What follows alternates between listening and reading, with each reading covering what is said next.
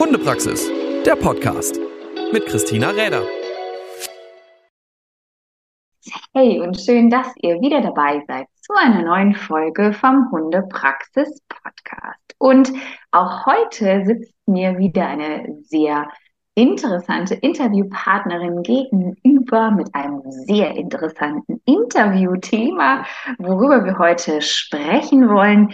Denn sie ist Psychologin und als Doktorandin vor allem in der vergleichenden Psychologie tätig und ist über, naja, meine Anfrage der Hundestudie in Jena mir vorgeschlagen worden, weil sie gerade so ein sehr interessantes Projekt betreut, wo es um die Kompatibilität zwischen Hund und Mensch, also wie passen Hund und Mensch zueinander? Was gibt's da für Ähnlichkeiten oder kann man da überhaupt von Ähnlichkeiten sprechen, was, wie, wo und warum.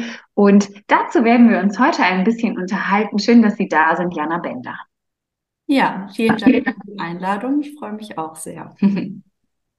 Ja, ähm, ich hoffe, ich habe das richtig angesagt, ähm, denn die Studie und dieses Projekt, worüber wir heute ein bisschen sprechen möchten, das läuft ja aktuell tatsächlich noch. Es ist noch nicht abgeschlossen und insofern ist es noch mittendrin in der ja, Phase, wo noch geforscht, gemacht und getan wird.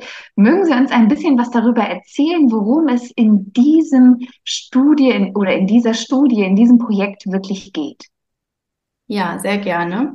Wie Sie schon gesagt haben, das Projekt läuft noch, deswegen muss ich so ein bisschen vorsichtig an der einen oder anderen Stelle sein, was ich erzähle und was nicht.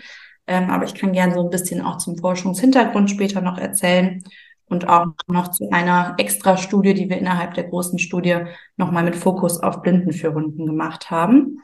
Aber erstmal so zum Hauptprojekt kann man auf jeden Fall sagen, ähm, dass das ein Thema ist, was wir uns so ein bisschen aus der Persönlichkeitspsychologie bei Menschen geklaut haben quasi. Also das ist was, was da schon ganz viel erforscht wird und was ja auch irgendwie total eingänglich ist, dass das Sinn macht. Also dass man schaut, wie passt eigentlich ein Individuum zum anderen, also sowohl in freundschaftlichen als auch in romantischen Beziehungen. Gibt es da schon ganz viel Forschung zu? Bei Menschen sind die Ergebnisse nicht so ganz eindeutig, weil es auch ein sehr komplexes Thema natürlich ist.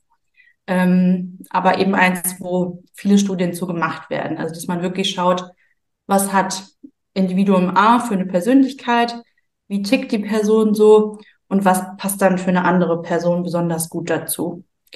Genau, und da haben wir uns gedacht, kann man das nicht auch auf die Hund-Mensch-Beziehung übertragen? Und haben dazu eine relativ große Studie entwickelt. Also wir haben so knapp 100 Hund-Mensch-Teams getestet. Also die Testungen sind auch schon abgeschlossen und haben uns dabei eben nicht nur auf Familienhunde und ihre BesitzerInnen konzentriert, sondern haben auch noch Polizeihunde, Blindenführhunde und noch so eine Gruppe mit Hunden mit einer anderen Ausbildung mit eingeschlossen. Genau, und wollen da eben schauen, dass wir nochmal ein bisschen tieferen Einblick in die Beziehung erlangen und nochmal ein bisschen genauer verstehen, was macht eigentlich eine gute Beziehung aus, wie können wir es erreichen, dass Hund und BesitzerInnen besonders zufrieden sind und wie vor allem in Bezug eben auch auf Arbeitshunde können wir das schaffen, dass die Beziehung funktional ist, also dass die gut miteinander arbeiten und dass wir da eine hohe Funktionalität erreichen können. Sehr spannend. Und ähm, das ist ja dann schon ein ganz schön großes, äh, umfangreiches Projekt mit 100 äh, ja, Mensch-Hund-Teams aus verschiedensten Bereichen insbesondere. Auch sehr spannend, dass Sie das so unterteilt haben. Denn ich könnte mir vorstellen, dass es gerade in den ja, Konstellationen, wo ein Mensch-Hund-Team auch eine gewisse Funktion erreichen muss, äh, wenn wir dann eben jetzt sehen, die Blinden für Hunde oder auch die Polizeihunde. Da bin ich sehr gespannt, ähm, ob es da schon ein bisschen was drüber gibt, aber dazu kommen wir sicher noch. Ähm, denn kann mir gut vorstellen, dass es natürlich durch eine gewiss passende und äh, wie war das funktionale Beziehung dort mhm. sehr viel leichter ist, denn auch entsprechend ähm, ja die gemeinsamen Ziele irgendwie zu erreichen mhm. oder die mhm. Ziele, die dort ähm, verfolgt werden, dass die dann natürlich auch so passen. Und dass Sie das so als Projekt genommen haben, entspringt sicherlich auch der Tatsache, dass Mensch-Hund doch eine sehr besondere Bindung ist. Wenn wir uns jetzt die Haustiere ansehen, dann ist der Hund, finde ich, also nicht nur, weil ich sie sehr liebe und so meine einzigen Haustiere auch gerade sind, ähm, sondern es ist ja schon eine sehr spezielle Bindung, eine sehr spezielle Beziehung, die wir mittlerweile zum Hund eingegangen sind oder auch sehr einzigartig in dieser zwischenartlichen Welt. Und mh, mm, ja, was, was hat Sie genauso dazu bewogen, zu sagen, ausgerechnet das wollen wir uns genauer angucken und auch so vielfältig? Mhm. Genau, also Sie haben auf jeden Fall recht. Ich finde auch, das ist eine ganz besondere Beziehung. Also sieht man allein schon daran, dass Hunde irgendwie auch in vielen Bereichen ähm, mit uns zusammenarbeiten, wir verschiedene Ziele gemeinsam mit Hunden verfolgen. Ich glaube, das ist was sehr Besonderes. Ähm, genau, also besonders auch mit diesem Fokus auf Blinden für Hunde war das für uns wichtig, weil es da auch einfach einen sehr hohen Bedarf gibt, nochmal genauer zu verstehen, was macht eigentlich eine gute Beziehung aus. Also Klar ist das auch für normale Familienhunde und ihre BesitzerInnen total schön und wichtig, wenn man eine gute Beziehung miteinander hat. Ähm, aber bei Blinden für Hunden steht da ja quasi noch viel mehr auf dem Spiel. Also das ist ja auch eine sehr, sehr wichtige Aufgabe, die die haben. Die Menschen verlassen sich dann auf das Führen der Hunde und ja, mitunter fast eine lebenswichtige Aufgabe, ne? Und kann einfach zu einer Steigerung der Lebensqualität der Menschen auch beitragen. Ähm, und es gibt auch einfach einen sehr hohen Bedarf, dann nochmal mehr Wissen zu generieren, weil es tatsächlich so ist, dass ungefähr ein Drittel der Hunde nicht erfolgreich vermittelt werden. Also dann ist es so, dass nicht die Ausbildung der Hunde jetzt per se schlecht ist, sondern häufig können die Hunde an jemand anderen dann wieder weitervermittelt werden und da kann dann eine funktionale Beziehung entstehen. Also irgendwie scheint es dann tatsächlich an der Passung zwischen dem Mensch und dem Hund zu liegen, dass das irgendwie nicht hinhaut, dass sie nicht gut miteinander arbeiten können und dass der Hund am Ende dann auch zurückgegeben wird. Ähm, genau. Und das ist natürlich total schade. Diese Ausbildung ist zum einen auch wahnsinnig teuer. Es kostet ungefähr 30.000 Euro, einen Blindenführhund auszubilden, was ich auch einfach wahnsinnig viel finde. Ähm, ja, und auch so, ne, ist natürlich dann auch nicht so einfach, einen Hund wieder weiter zu vermitteln. Also wäre es schön, wenn man da von vornherein irgendwie ein paar Kriterien hätte zu sagen, ja, der Hund ist so und so, der passt dann zu einem Menschen, der so und so ist. Und aktuell ist das so, dass die AusbilderInnen von Blinden für Hunden das so aus dem Bauch raus entscheiden, was in vielen Fällen bestimmt auch legitim ist. Also viele von denen haben bestimmt auch viel Erfahrung und können das auch ganz gut einschätzen, aber es ist dann eben nicht gewährleistet, dass das auch wirklich Qualitätsstandards sind, die immer so gut sind. Und das sieht man ja eben auch an den Zahlen, dass es so leider nicht immer funktioniert. Und es wäre einfach sehr schön, wenn man da so ein bisschen einen wissenschaftlichen Background hätte, zu sagen, okay, darauf können wir es wirklich basieren. Und dann kann ja sowas wie Bauchgefühl auch immer noch eine Rolle spielen. Aber dass man so ein ungefähres Gefühl davon hat, welche Eigenschaften passen eigentlich zueinander.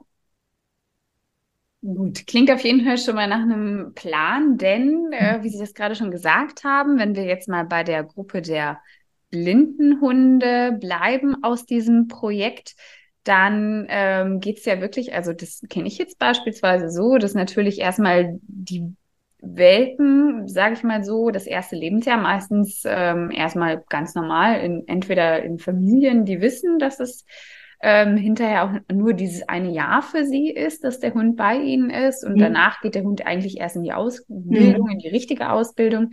Ähm, davor ist es eben umweltsicher machen und all das, was so zum normalen Hundeleben dazugehört. Mhm. Und erst dann wird ja mit der Ausbildung begonnen. Und ja. dann kann es eben häufig ja erst dazu kommen, dass dann irgendwann diese Zusammenführung von äh, Mensch und Hund passiert. Und so wie Sie das gerade schon beschrieben haben, kann ich mir sehr gut vorstellen, dass es natürlich ähm, ja schwierig ist, weil einfach sehr viel auf diesem Weg auch passiert, also sehr mhm. viel auf diesem Weg dorthin, bis Mensch und Zielperson, ja quasi das gemeinsame Leben, äh, nicht Mensch, Hund und Zielperson, das gemeinsame Leben dann ja auch äh, miteinander beginnen können. Mhm. Und Vielleicht können Sie uns ein bisschen einen Einblick geben darüber, wie Sie in diesem Projekt vorgegangen sind. Was mhm. waren Kriterien? Was haben Sie sich angeschaut? Ähm, wie dürfen wir uns das vorstellen? Wie sind solche Testungen vor allem durchlaufen worden? Mhm. Genau, kann ich gerne was dazu sagen, aber ich fand den Aspekt gerade auch nochmal wichtig, den Sie gesagt haben, weil tatsächlich ist es bei den Blinden für Hunden ja auch besonders wichtig, weil eben die Hunde erst in einem späteren Alter vermittelt werden und da die Persönlichkeit auch einfach schon viel ausgeprägter ist. Also das ist ja auch einfach ein Problem in Anführungszeichen, was wir dann eben auch nur bei dieser Gruppe haben. Und bei Welpen, die als Familienhund in eine Familie kommen, sich die Persönlichkeit vielleicht eher auch noch miteinander angleicht und miteinander entwickelt. Also das mhm. ist ein kleiner Einschub noch dazu. Ähm, genau, also in unserem Projekt haben wir, wie gesagt, knapp 100 Teams getestet. Mm, wir gehen da grundsätzlich immer so vor, dass wir in Jena bei den Hundestudien eine Datenbank haben, wo wir uns die BesitzerInnen und die Hunde einladen. Also manche Leute glauben, dass wir Hunde im Labor bei uns haben. Das ist natürlich nicht so, sondern wir laden uns ähm, die für unsere Testungen ein. Und dann ist das so eine Testbatterie, nennt man das, die ungefähr zwei Stunden dauert. Also wir haben jetzt nicht ein ähm, umschriebenes Experiment, sondern wir haben so mehrere kleine Verhaltenstests, bei denen ich tatsächlich jetzt nicht so ganz genau ins Detail gehen kann, ähm, aber es sind so recht klassische Verhaltenstests, wo wir so ein bisschen eben die Funktionalität, also wie gut kooperieren Hund und Mensch, ähm, uns anschauen. Und dann haben wir tatsächlich ziemlich viele Fragebögen, ähm, wo vor allem der Fokus dann eben auf der Persönlichkeit liegt. Also das kann ich gleich auch noch mal genauer erklären, wie so die Persönlichkeitserhebung bei Hunden funktioniert. Aber wir haben es auf jeden Fall über Fragebögen gemacht, die die BesitzerInnen beantwortet haben. Genau, und dann hatten wir bei den Blindenführhunden noch so ein bisschen unsere Schwierigkeiten, dass es da tatsächlich gar nicht so wahnsinnig viele in Deutschland gibt. Also in Jena wissen wir, da leben nur zwei Menschen, die einen Blindenführhund halten. Das heißt, da mussten wir dann ein bisschen kreativ sein und sind mit verschiedenen äh, Blindenverbänden oder zum Beispiel auch mit der Uni Dortmund in Kontakt gekommen und haben zum einen sehr weit akquiriert, also haben alle unsere Fühler ausgestreckt, wirklich ProbandInnen zu finden und auch Räume zu finden. Also es war dann auch nochmal ein großer organisatorischer Aufwand, tatsächlich auch die Blindenführhundgruppe überhaupt zusammenzubekommen. Genau. Okay. Ähm, jetzt haben Sie gerade schon gesagt, dass äh, Sie viel, wenn es jetzt um die Persönlichkeitserhebung geht, und vielleicht gehen wir dann auch direkt dazu über, ähm, bei Hunden, dass es viel über auch, also über diese Verhaltenstests, aber eben auch über Fragebögen geht. Mhm. Jetzt würde ich direkt denken, Mensch, ähm, wie sind denn die gestellt? Denn ich, also man lernt ja so als Trainer, dass Menschen ihre Hunde häufig ganz anders wahrnehmen, als sie tatsächlich vielleicht so sind. Mhm. ähm, äh, ist es irgendwie damit integriert, dass dieses äh, subjektive Sehen, wie, ähm, wie nimmt jetzt der eigene Mensch den Hund so wahr, ist es irgendwie, also ist es knifflig gestellt, dass es sowas nicht gibt? ja, da haben Sie auf jeden Fall total recht. Ähm, auch da orientieren wir uns so ein bisschen an dem, was wir schon über die Persönlichkeit von Menschen oder die Erhebung von Persönlichkeit bei Menschen wissen. Ähm, weil auch da ist es so, wenn ich jetzt als Mensch einen Fragebogen über meine Persönlichkeit beantworte, dann wäre das ziemlich schlecht, wenn da stehen würde, sind Sie ein freundlicher Mensch? Weil dann würden wahrscheinlich die meisten Menschen sagen, ja, bin ich. Ja. Und da hat man auf jeden Fall einen guten subjektiven Fehler drin. Und genauso ist es wahrscheinlich auch bei den Hunden. Und deswegen geht man so vor, dass man nicht nach konkreten Eigenschaften fragt, sondern dass man verschiedene Situationen beschreibt und dann das Verhalten der Hunde beurteilen muss. Also dann gibt es verschiedene Wahlmöglichkeiten und dann muss man eben bezogen auf eine konkrete Situation angeben, wie der Hund sich da wohl verhalten würde. Okay. Mhm. Und dadurch hat man da eine ganz gute Möglichkeit. Ähm, und die sind auch total etabliert, diese Fragebögen. Also es gibt tatsächlich einiges an Forschung zu der Persönlichkeit von Hunden und auch einiges an Forschung zu den Instrumenten, die zu erheben.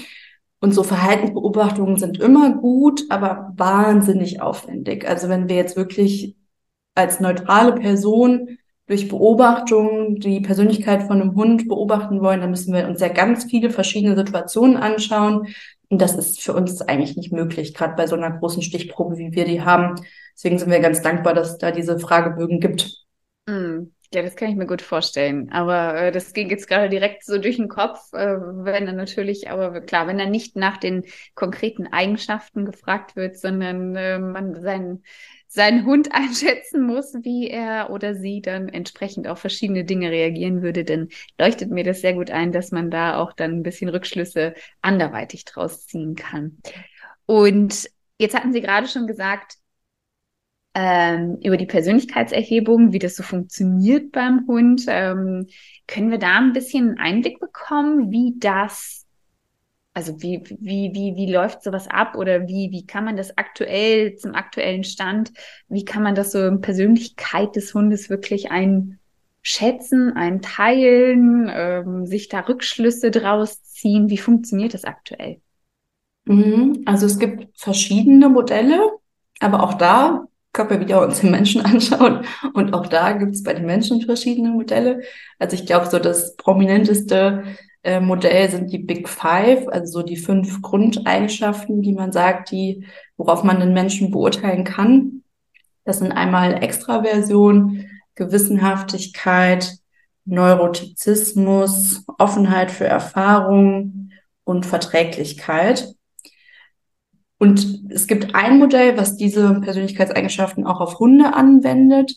Und da hat man gefunden, dass wenn man wirklich diese groben, größeren Dimensionen quasi nimmt, dass da alle außer Gewissenhaftigkeit auch bei Hunden vorhanden sind. Das ist aber relativ ungenau, würde ich mal sagen. Also ne, man kann das wiederum als Vorteil gut vergleichen dann zu den Persönlichkeitsmerkmalen beim Menschen. Aber wir haben uns in unserer Studie für ein Modell entschieden, was noch ein bisschen detaillierter ist und was auch so ein bisschen mehr noch auf den Hund eingeht. Da haben wir den, also das ist so ein Fragebogen, der nennt sich Seabark. Den haben wir genutzt und der hat 14 Eigenschaften, glaube ich, der, äh, die da gemessen werden. Und da ist auch sowas wie Offenheit oder Freundlichkeit mit drin, aber da gibt es auch noch mal so ein bisschen hundespezifische Sachen, wie zum Beispiel Trainierbarkeit oder auch so Verhaltensauffälligkeiten, also so Separation-related Behavior sagt man, also was macht der Hund, wenn der Mensch weggeht? Ist er da besonders anhänglich oder wie verhält er sich da? Oder auch sowas wie Aggression gegenüber anderen Hunden oder gegenüber anderen Menschen. Sowas wird da auch alles dann noch mit abgefragt.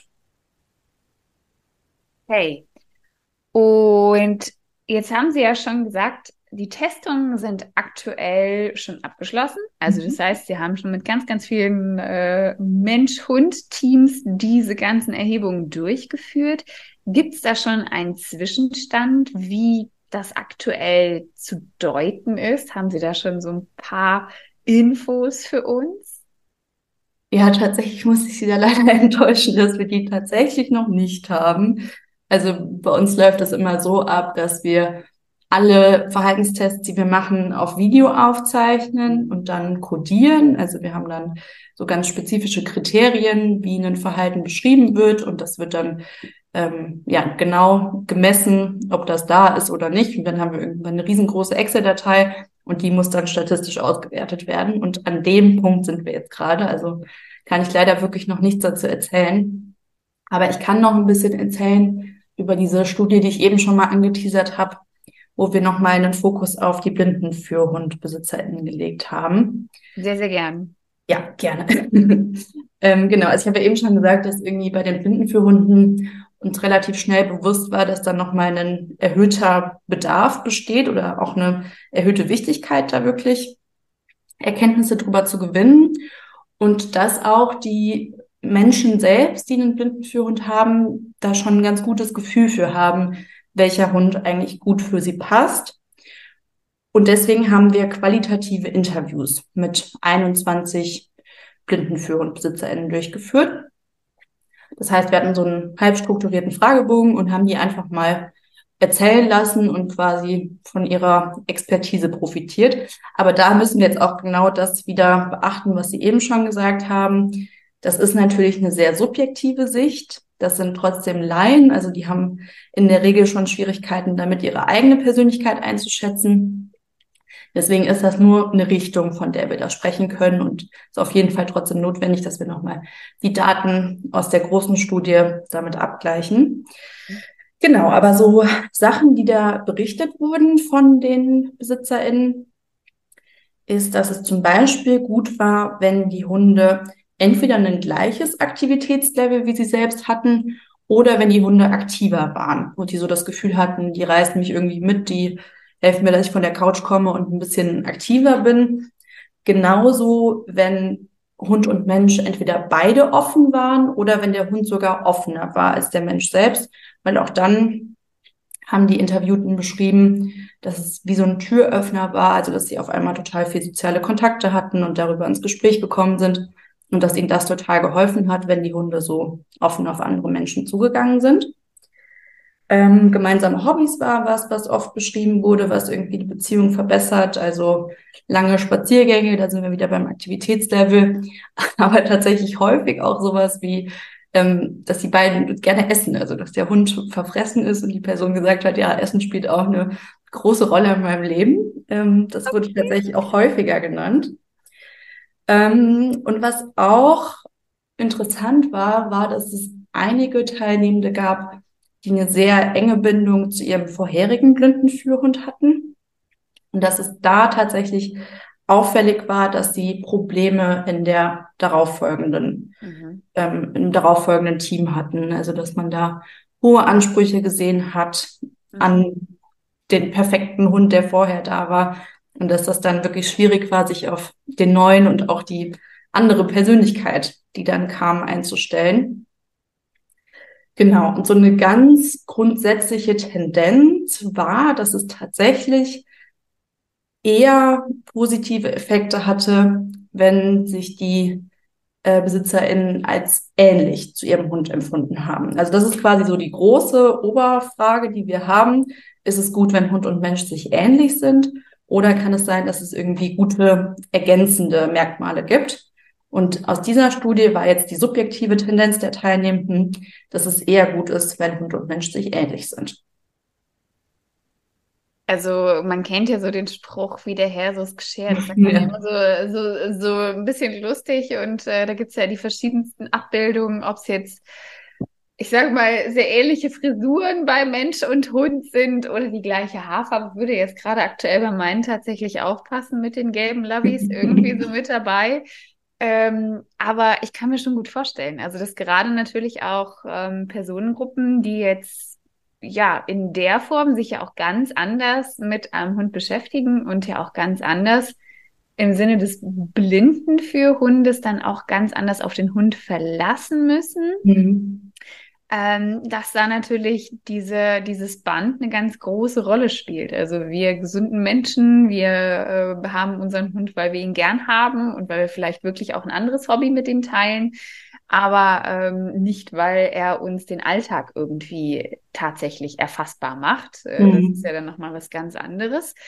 Und ähm, ich kann mir schon gut vorstellen, dass es da dann wirklich auch sehr spezielle äh, Verbindungen gibt und die auch ganz anders wahrgenommen wird, vielleicht, ne? weil da ja mhm. auch eine ganz andere Sinneswahrnehmung auch noch mit eine Rolle spielt und natürlich auch die Zeit, die man so miteinander verbringt, die Aufgaben, die ein Hund erfüllen muss.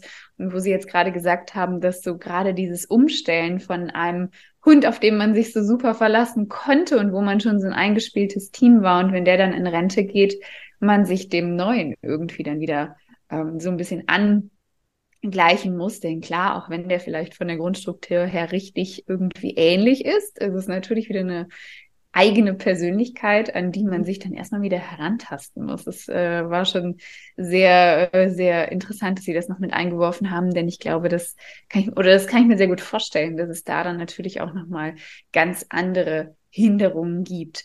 Mhm. Und ja, jetzt haben Sie gerade gesagt, es gibt so ganz, ganz viele Daten, die Sie dann natürlich entsprechend statistisch auswerten und, und, und, und, und, und wo es dann eben um die äh, weitere Erfassung gibt. Wie lange dauert sowas? Also, wenn Sie jetzt äh, sagen, Mensch, ja, also ne, mit riesen Fragebögen und zwei Stunden Testzeit und 100 äh, Mensch-Hund-Teams sind da drin gewesen und alles mit Video und Co., mhm. ähm, dann kann ich mir gut vorstellen, dass so eine Studie einen sehr langen Zeitrahmen erfüllt. Wie lange sind Sie mit sowas beschäftigt. Ja, also Sie haben auf jeden Fall recht. Das ist ganz viel Arbeit und das äh, dauert auch seine Zeit. Ähm, also wir sind jetzt schon anderthalb Jahre mit der Konzipierung, obwohl ich würde sogar sagen länger, wahrscheinlich eher so zwei Jahre mit der Konzipierung des Projekts beschäftigt.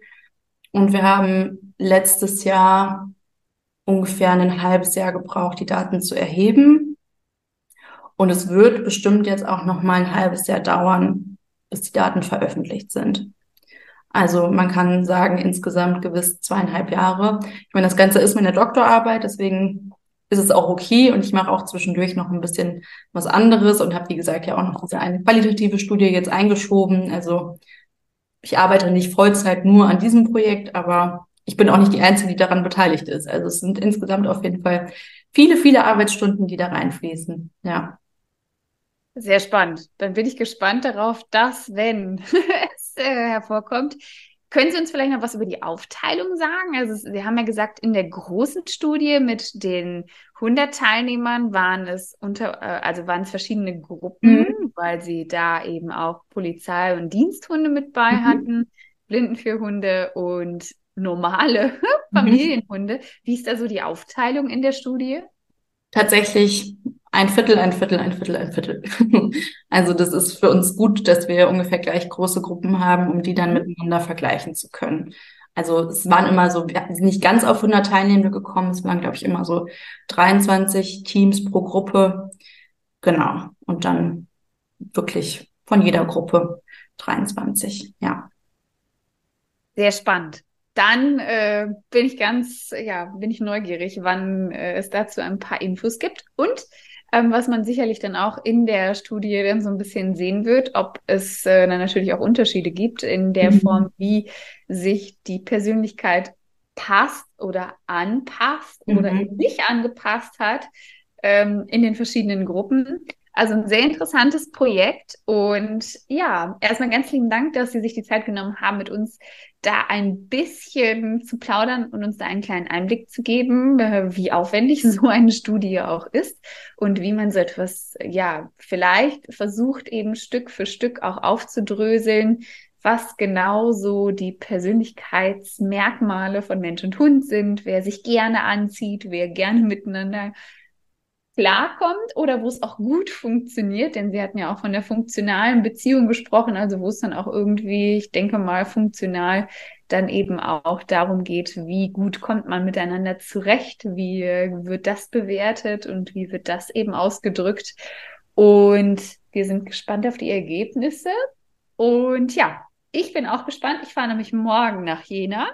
Ah ja, genau. Und ähm, ich glaube, zwei meiner Damen werden sich dann auch irgendwelchen äh, Tests unterziehen dürfen. Und dann äh, bin ich mal live äh, bei sowas dabei. Das finde ich ganz gut. Dann weiß ich mhm. nämlich auch, wie sowas geht und was da so alles gemacht wird. Wir sind auf jeden Fall sehr gespannt. Und ja, an dieser Stelle nochmal ganz lieben Dank, Frau Bender, für Ihre Zeit, für Ihren Einblick in die Studie und weiterhin viel Erfolg. Wir warten auf die Ergebnisse. Ja, vielen lieben Dank nochmal für die Einladung. Hundepraxis, der Podcast mit Christina Räder.